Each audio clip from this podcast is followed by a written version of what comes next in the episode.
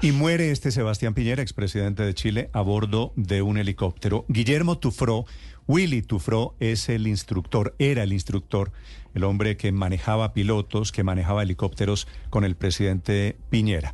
Señor Tufró, en Santiago de Chile, bienvenido, muy buenos días. Muy buenos días. ¿Usted, usted, don Guillermo, es el hombre que le enseñó a pilotear helicópteros al presidente Piñera?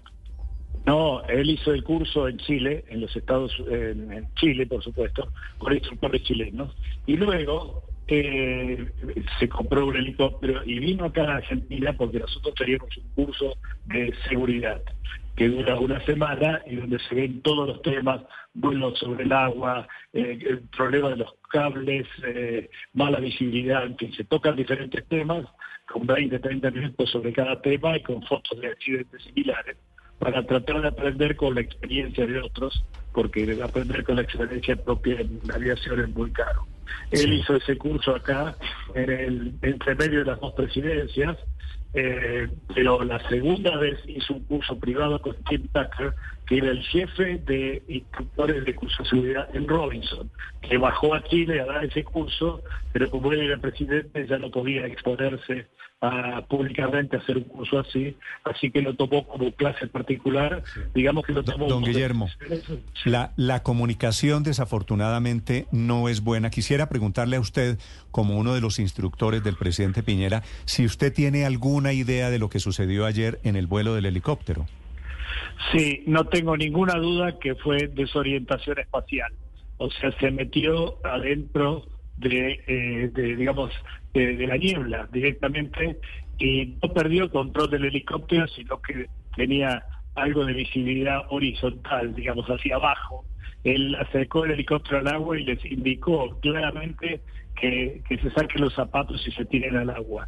Eso de lo informaron de Chile, amigos personales de, de la hermana, pero eh, fíjate que el, el, amigo de él tiene 70 años, la hermana es una mujer mayor también y el hijo 40 y pudieron nadar hasta la costa. O sea, yo no creo que haya quedado el helicóptero a 400 metros como decían, sino el helicóptero puede haber quedado ahí, pero, sí.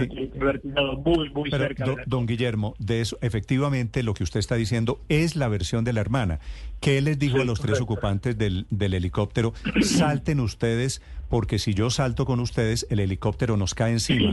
¿Es así el helicóptero? Si él llega a saltar, el, el helicóptero les cae a ellos en la cabeza, literalmente. Y, y, ninguna duda, el procedimiento es casi protocolar de cómo se debe bajar tripulaciones con helicópteros militares que se quedan sin combustible o lo que sea.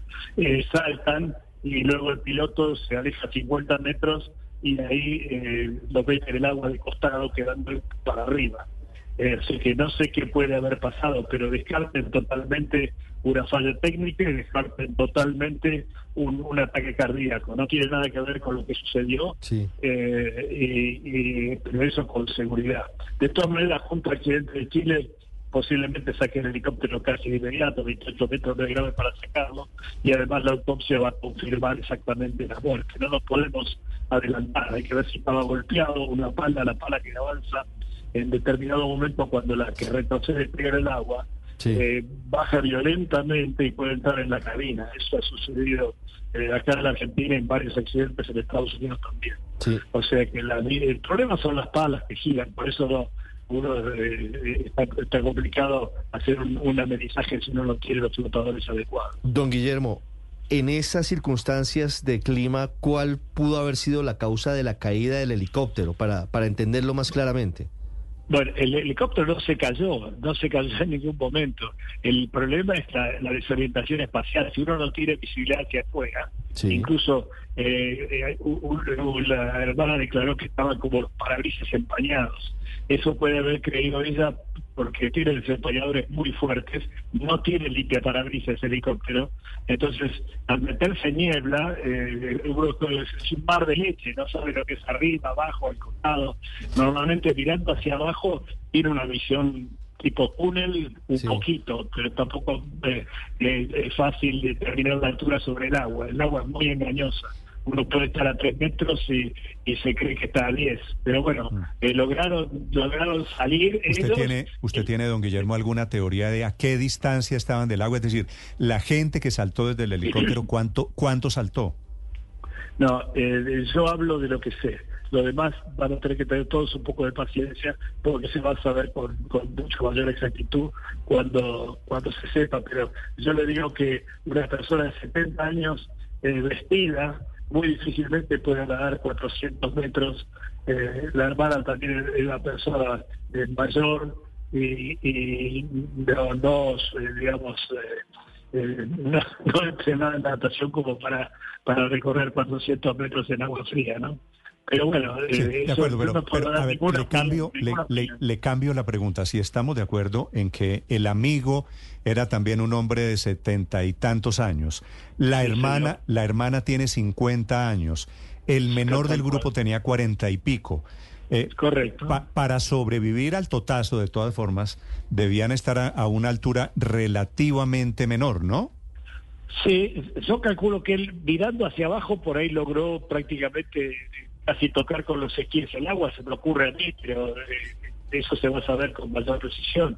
Ellos tienen que haber, digamos, prácticamente bajado del helicóptero a muy poca altura, como, como tirarse de un barco, una cosa así, y a partir de ahí nadaron hacia la costa. Tampoco me queda muy claro a mí eh, cómo sabían en qué dirección estaba la costa, pues eso tiene que haber estado muy cerca y, y uno a, a nivel del mar por ahí tenía un poco más de visibilidad que adentro de un helicóptero con el parabrisas totalmente mojado. ¿No es cierto? Pero son eh, conjeturas. Lo que sí le garantizo es que eh, el señor Piñera, que era, tenía, Piñera tenía experiencia, yo calculo que era un tipo de 1200, 1400 horas como mínimo volando. Y bueno, pero hay muchas circunstancias, presiones, por qué quería llegar a su, al otro lado del lago, presiones, eh, incluso estado eh, psicofísico, ¿no es cierto?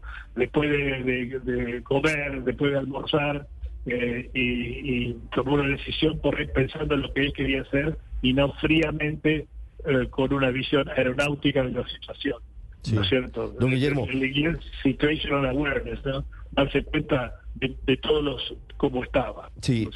Aquí hay que esperar los resultados de las investigaciones, pero en este escenario que usted nos está planteando, si no se accidenta el helicóptero, si de acuerdo a, a las circunstancias de los sobrevivientes, pareciera que el expresidente Piñera logra prácticamente poner los esquís del helicóptero sobre el lago, ¿qué pudo Sí, haber pasado? Es decir, ¿cuál, cuál, cuál pudo haber sido la circunstancia que lleva a que el expresidente Piñera pierda la vida?